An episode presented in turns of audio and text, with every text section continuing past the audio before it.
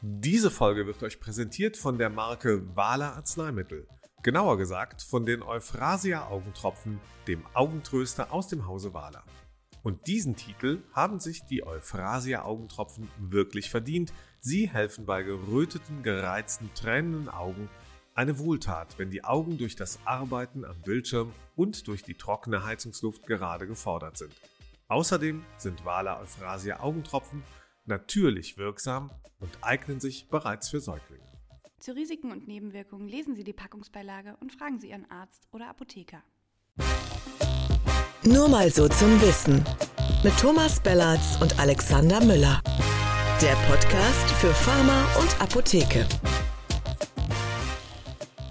Hallo und herzlich willkommen zu Nur mal so zum Wissen. Mein Name ist Alexander Müller. Und mein Name ist Thomas Bellatz und damit auch von mir herzlich willkommen zu diesem Podcast.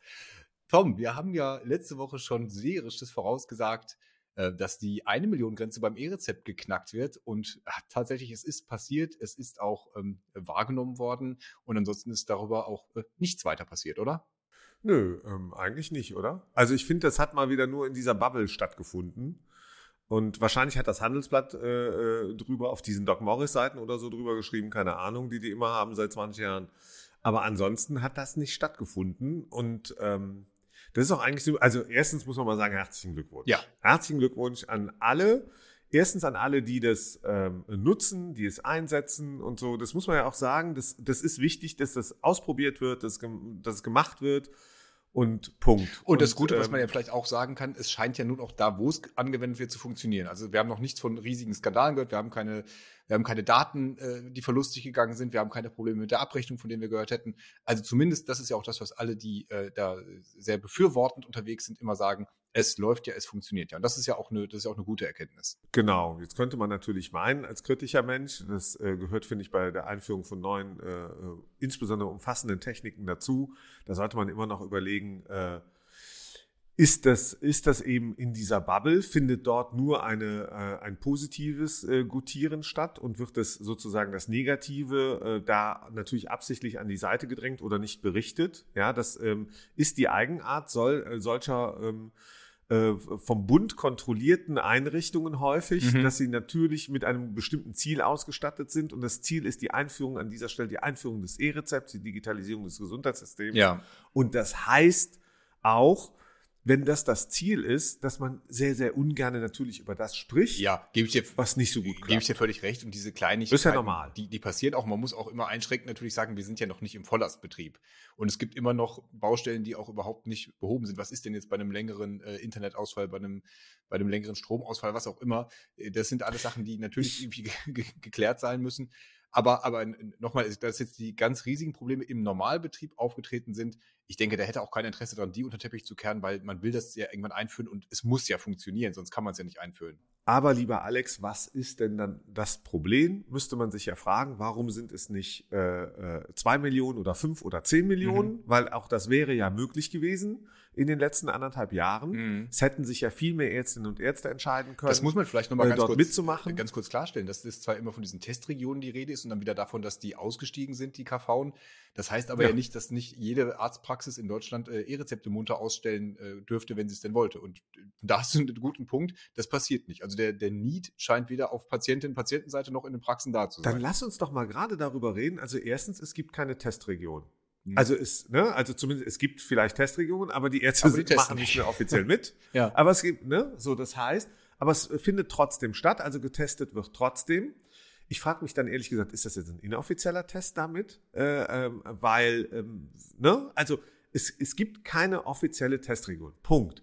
Ähm, die noch funktioniert. Das, äh, es läuft aber trotzdem irgendwie. Und jetzt könnte man ja meinen, okay, wer sind denn diejenigen, die dort diese Speerspitze abbilden? Mhm. Also die dafür sorgen, dass möglichst viele Rezepte trotzdem irgendwie über welche Kanäle auch immer motiviert ähm, äh, dann dort anlanden. Ja. Ja, wir wissen, es ist nur jede 25. Arztpraxis, die irgendwie auch nur ein E-Rezept ausgestellt hat.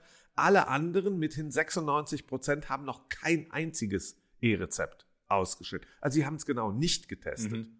Das muss man so deutlich sagen. Also das muss einem äh, weder äh, ge gefallen, ähm, äh, noch muss man es äh, doof finden, aber das ist einfach nur die nüchterne Betrachtung.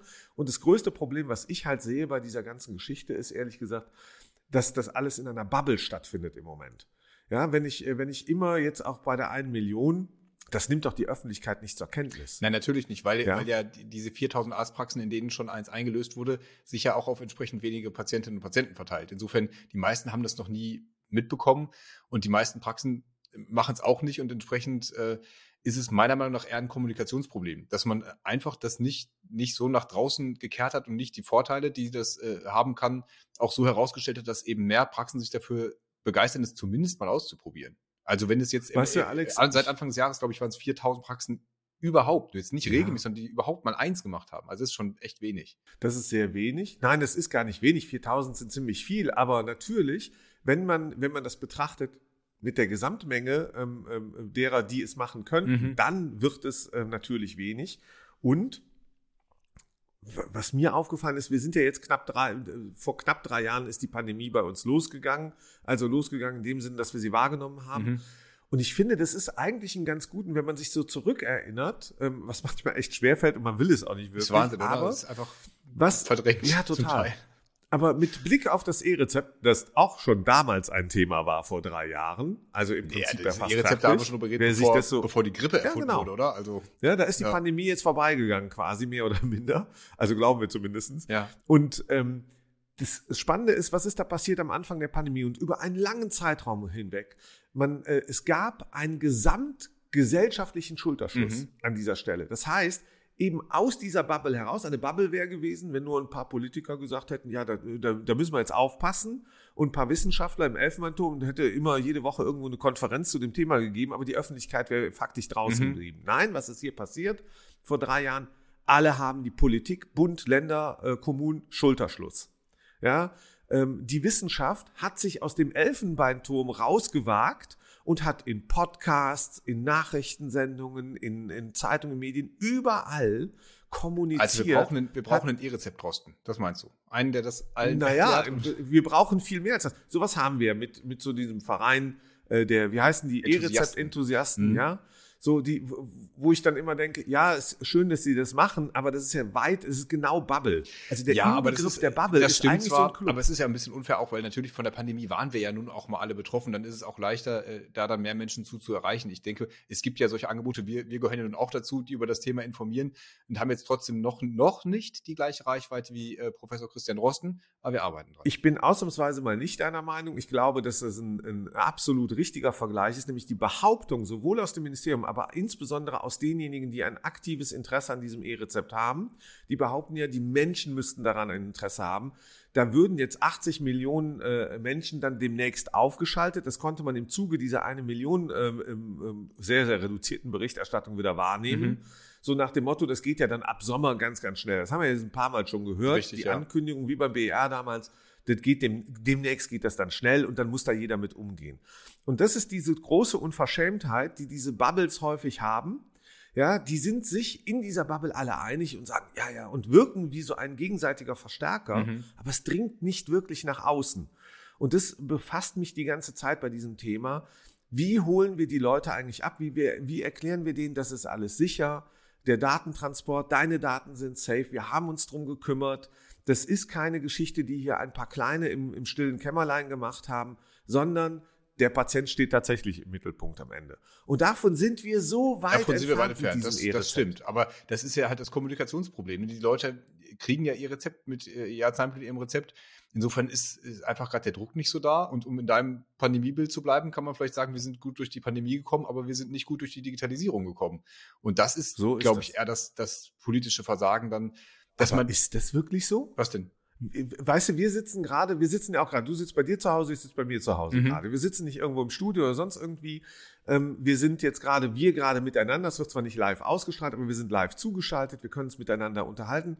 Wenn ich sehe, was die letzten drei Jahre im Bereich der Digitalisierung, da wird ja auch vieles immer schlecht geredet, Mhm. aber was da passiert ist, was an hybriden Formaten entstanden ist, was, wie sich die Arbeitswelt verändert hat, die Kommunikation und und und. So, und da erzählt mir dann ausgerechnet jeder beim E-Rezept, ja, nee, das haben wir nicht, noch nicht so richtig auf die Kette gekriegt, sonst irgendwie die Leute machen nicht oder die Digitalisierung funktioniert nicht. Ja. Ja, das erinnert mich immer jetzt gerade an die Debatte, wenn, wenn es um die Ukraine und Panzerlieferung, ein weites Feld, aber ich will es kurz sagen, ja, da, da, da wird dann auch, du, du liest die Medien und denkst so, Mann, wir kümmern uns nicht. Also dieses Land kümmert sich nicht um die Ukraine und steht auf der falschen Seite und so. Wir sind tatsächlich der drittgrößte nach, ich glaube, USA und Großbritannien, der drittgrößte Waffenlieferant in, äh, in dieser Kriegssituation. Und, und damit auch Verteidigungssituation. Und zurück zum E-Rezept muss ich wirklich sagen, ich finde, es ist keine Digitalisierungsdebatte, sondern es ist eine Debatte, eine Gesundheitssystemdebatte. Äh, Hier geht es um die Interessen von Ärztinnen, Ärzten, Apotheken, Versandapotheken, äh, von der Politik, Bund, Ländern, keine Ahnung, Krankenkassen insbesondere. Und da habe ich das Gefühl, ja, die sind alle noch so in ihrer Bubble unterwegs und einige Beleidigte stehen am Rand, einige von den Krankenkassen und so, ja, ähm, ähm, ähm gucken auf die Gematik und sagen, die lassen uns nicht richtig mitspielen oder so, wie wir das wollen. Also spielen wir jetzt auch nicht mehr, äh, spielen wir auch nicht richtig mit, machen kein Tempo. Und am Ende. Einige warten völlig verzweifelt darauf. Wir äh, haben ja die, die Zahlen gesehen äh, bei, bei Doc Morris vergangene Woche, die zwei Millionen Kunden verloren haben im vergangenen Jahr. Also die, die werden, die, die, das ist die werden auch nicht von der nächsten Million E-Rezepte gerettet bei dem Thema. Äh, ja, ist die Frage, wie schnell die kommt. Aber man hört ja mittlerweile, dass sogar die Versandapotheken nichts mehr dagegen hätten, wenn es äh, diese Lösung gäbe, ähm, äh, die, die EGK-Lösung, gegen die die ja äh, ursprünglich klagen wollten, was ja jetzt so ein bisschen das, der, der neue Heilsbringer sein soll. Im Sommer Was ist denn die EDK-Lösung? Alex, die EDK vielleicht nochmal für ja. mich und unsere Hörer. Genau, elektronische Gesundheitskarte ist ja, war ja von irgendwann angedacht, dass das E-Rezept auch damit eingelöst werden kann. Hat natürlich den Vorteil, dass das für die Versicherten äh, sich ein bisschen ja, sicherer anfühlt. Wir haben ja gerade über, über die Ängste schon so ein bisschen, äh, haben wir dir schon angerissen, die Leute vielleicht auch bei den Gesundheitsdaten besonders haben. Und dann gehst du eben, hast du einen relativ einfachen Prozess, du ziehst die Karte in der Praxis durch, da wird das E-Rezept draufgeladen und du kannst es in der Apotheke dann wieder durchziehen und kriegst es, dann kann die Apotheke das damit abrufen. Die Angst der Versender war natürlich immer, dass das sie sehr abschneidet, weil die Leute kein Kartenlesegerät zu Hause haben, sondern dann eben die E-Rezepte doch alle in der Apotheke vor Ort landen.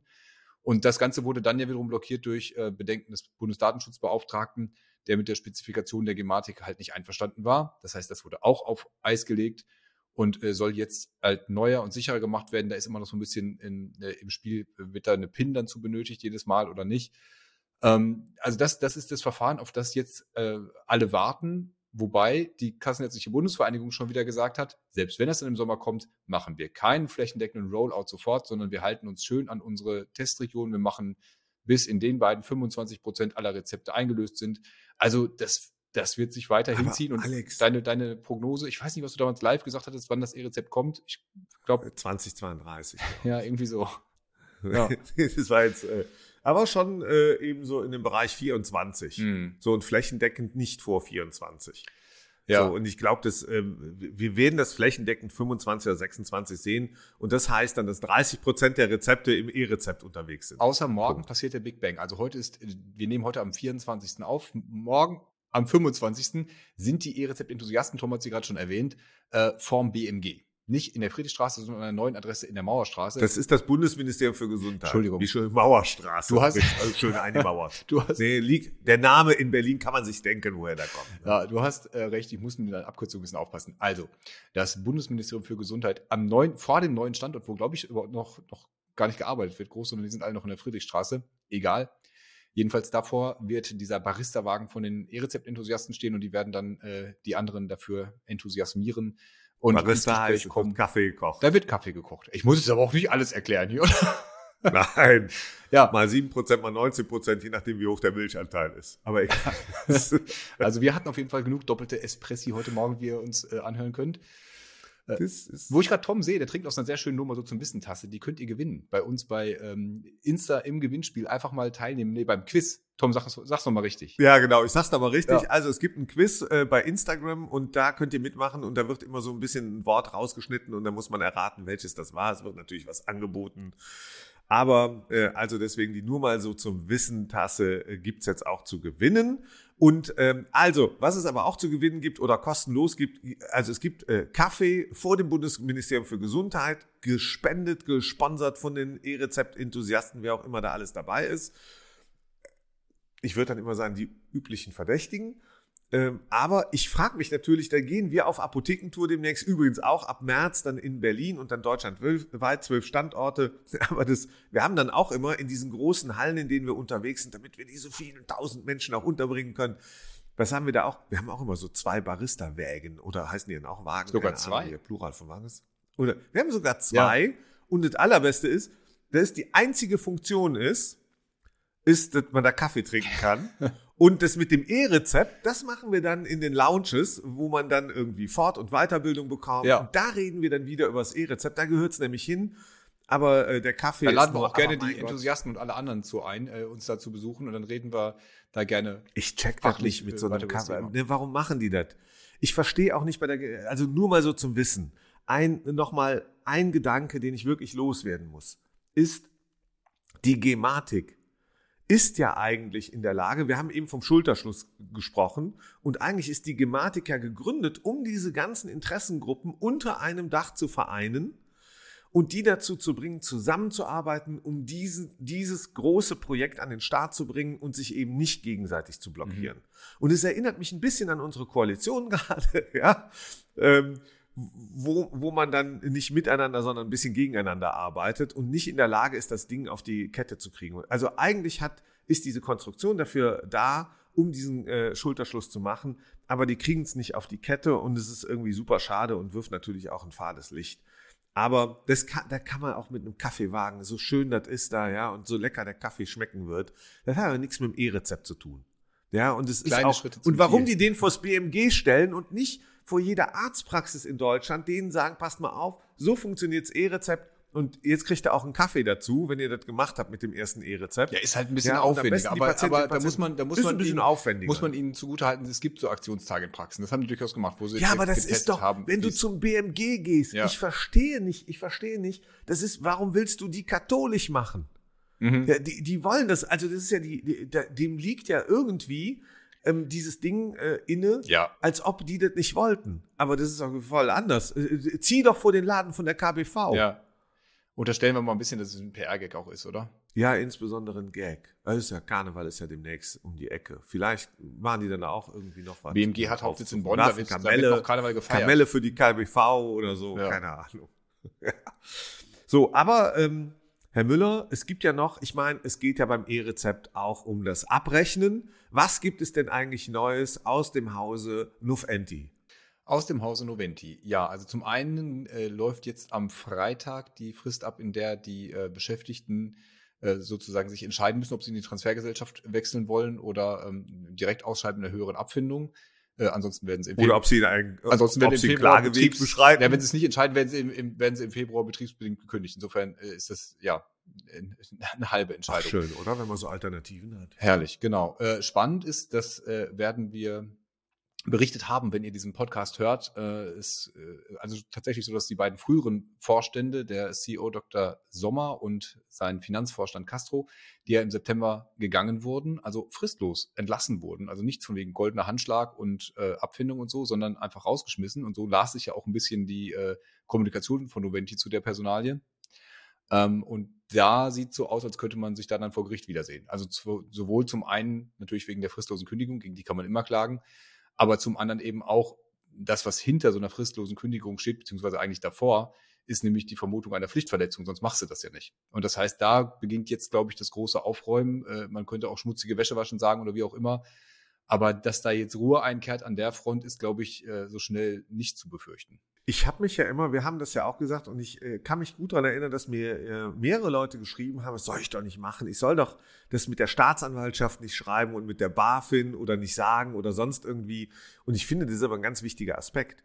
Also wenn, wenn es so eine drastische Misswirtschaft äh, gibt, ähm, am Ende zum Schaden äh, der EigentümerInnen, zum Schaden der Kundinnen, Mhm. zum Schaden der Mitarbeiterinnen, da muss man sich doch fragen und ohne das zu fokussieren auf diese zwei handelnden Personen, sondern wirklich auch Aufsichtsrat, Beirat, Eigentümerschaft, wer auch immer da versagt hat. Und da muss man auch natürlich prüfen, haben, gab es da Verschwendung? Gab es da falschen Mitteleinsatz? Ja, gab es da irgendwelche äh, Arten von Korruption? So, wenn es sie nicht gab, alles gut. Aber dass das, du- dass das untersucht werden muss, ist für mich also selbstverständlich. Mhm. Das muss so sein. Weil ansonsten kannst du, läuft alles schief in diesem System. Und, ähm, und dieser Schaden für alle Beteiligten wäre einfach viel zu groß. Deswegen glaube ich, äh, dass Noventi da gut äh, äh, beraten ist und insbesondere die Eigentümer, da alles, äh, alles auszuschöpfen. Weil, weißt du, du sagst gerade, Volk, ne, da, da läuft jetzt eine Frist ab. Das heißt, die zukünftig ehemaligen Mitarbeitenden Mhm. müssen sich entscheiden äh, für das geringere Übel womöglich, in jedem Fall für ein Übel. Und dann stelle ich mir so vor, äh, dass es ansonsten keine Konsequenzen gibt. Weißt du? So, und, und dann noch eins, und dann habe ich noch, kann, kannst du mal kurz, ich habe eine Nachricht bei euch gelesen, da bin ich fast vom Hocker gefallen. Da hat äh, so eine von diesen Superkanzleien mit Sitz in, äh, wahrscheinlich in Frankfurt am Main oder so, wo die Tagessätze noch ein bisschen höher sind als sonst wo in der Republik, ohnehin schon. Äh, die hat dann mitgeteilt und sich gefeiert dafür, dass sie ähm, äh, die Noventi beraten hätte oder die Apobank oder sonst irgendwen davon ähm, äh, dabei, äh, dass dieser Konsortialkredit dann doch noch äh, zur Verfügung gestellt worden ist Mhm. und so. Und in dem Zuge habe ich dann gelesen, wer sonst noch alles wen da beraten hat. Mhm. Und, ähm, und man fragt sich, wie viele Millionen das wohl gekostet hat, Ja. Äh, äh, diesen Popanz da aufzubauen. Und wie schwierig es tatsächlich gewesen ist, wie schlecht die Zahlen gewesen sein müssen, dass so viele Leute daran beteiligt haben, Mhm. um das irgendwie so hinzubiegen und in Verträge zu packen, dass die Noventi noch irgendwie finanziert wird. Ja, das geht mir tatsächlich Oder? auch immer so, dass ich da immer zusammenzucke. Ähm, das äh, ist ja jetzt kein, kein ganz Noventi-spezifisches Problem. Das ist eher so ein Grundproblem, dass diese Sanierung, gerade bei so einem großen Laden, die ist natürlich aufwendig. Ne? Also auch dieses mit dem Konsortialkredit, was ja das Kernstück dieser Sanierung war. Äh, Ich bin da kein Fachmann drin, aber von allem, was ich dazu gehört habe, ist das jetzt auch nicht äh, mal eben an einem, an einem Nachmittag auf dem Bierdeckel gemacht. Insofern, ja, ich glaube schon, dass das Aufwand bedeutet, dass Wenn wir auch, Friedrich Merz gefragt hätten, Der hätte es gemacht. Der hätte Ja. das hingekriegt. ja, da wäre Noventi allerdings ja, auch der wirklich wäre schon da extra pleite. hingeflogen noch. Genau. Der wäre da hingeflogen. Ja. Der hat gesagt, das mache ich. Kriege ich hin. Oh Gott. Null jetzt, Problem. haben wir, jetzt haben wir über Friedrich Merz geredet, aber nicht über Jens S. Das ist auch Jens. Spahn. Ja, okay, danke. Jens Spahn. also, ähm, Jens Spahn, nee, der Jens Spahn hätte das auch Der hingekriegt. sie Aber auch. der hat das mit der Pandemie ganz am Anfang gut gemacht, danach nicht mehr, Ja. wie wir jetzt wissen. Und auch am Anfang nicht gut, wie wir jetzt auch wissen. Aber nochmal ganz kurz zu Noventi und zum, also ja, vielleicht auch ganz ich kurz finde zu, zu, es diesem, zu diesem Unternehmen, was diese ganzen Beratungsfirmen, die da drin sind. Da, ich kann schon verstehen, dass das die Apotheken, die da Kunde sind und äh, die jetzt auch wieder die Gebühren erhöht kriegen, dass die das schon richtig abnervt, wenn die sowas lesen.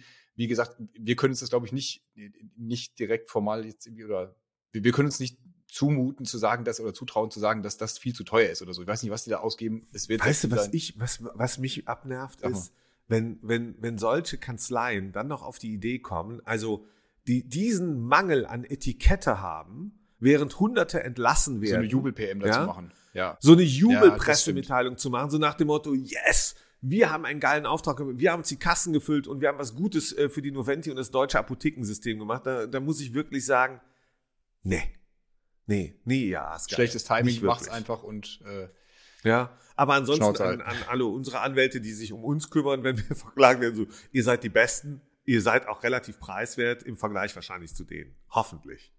Und wenn nicht, müssen wir nachverhandeln. ja, Ne? wir brauchen euch jetzt zum Glück auch nicht so. Erhöht uns nicht die. Konditionen, wir haben nichts mehr. Ja. Nein. Gut, in diesem Sinne würde ich sagen, ne, kommen, wir, kommen wir zum Schluss, oder? Herrlich, ja. So. Mir habet nix und mir gebet nix. Gehen wir genauso Hätte die Noventi früher auch mal lieber gesagt, sind. ne? Vielen Dank fürs Dabeisein. Äh, besucht uns auf der Apothekentour, besucht uns hier in Berlin an. Wir haben an jeder Straßenecke einen Barista-Wagen für euch stehen und sind immer für euch. Auch unter so zum Wissen. Ich trinke meinen Kaffee übrigens sehr, sehr gerne mit einem Schluck Hafermilch, der heute komischerweise ein bisschen nach Schweinestall riecht. Ich weiß nicht genau, was da schiefgelaufen ist, aber so soll das äh, manchmal sein. Gut ist, wenn der Stall ausgemistet wird. Wir haben genug gemistet für heute. In diesem Sinne, macht es gut zusammen, äh, kommentieren, liken, teilen, wie auch immer. Und ansonsten kann man uns auch schreiben an, an post nur mal so zum Wissen.de. Ich wünsche allenthalben einen schönen Resttag. Ebenso. Schön. Danke, ciao. Ich finde, heute waren wir außergewöhnlich gut, oder? Vielleicht ein bisschen auf Koffein, aber ansonsten gut.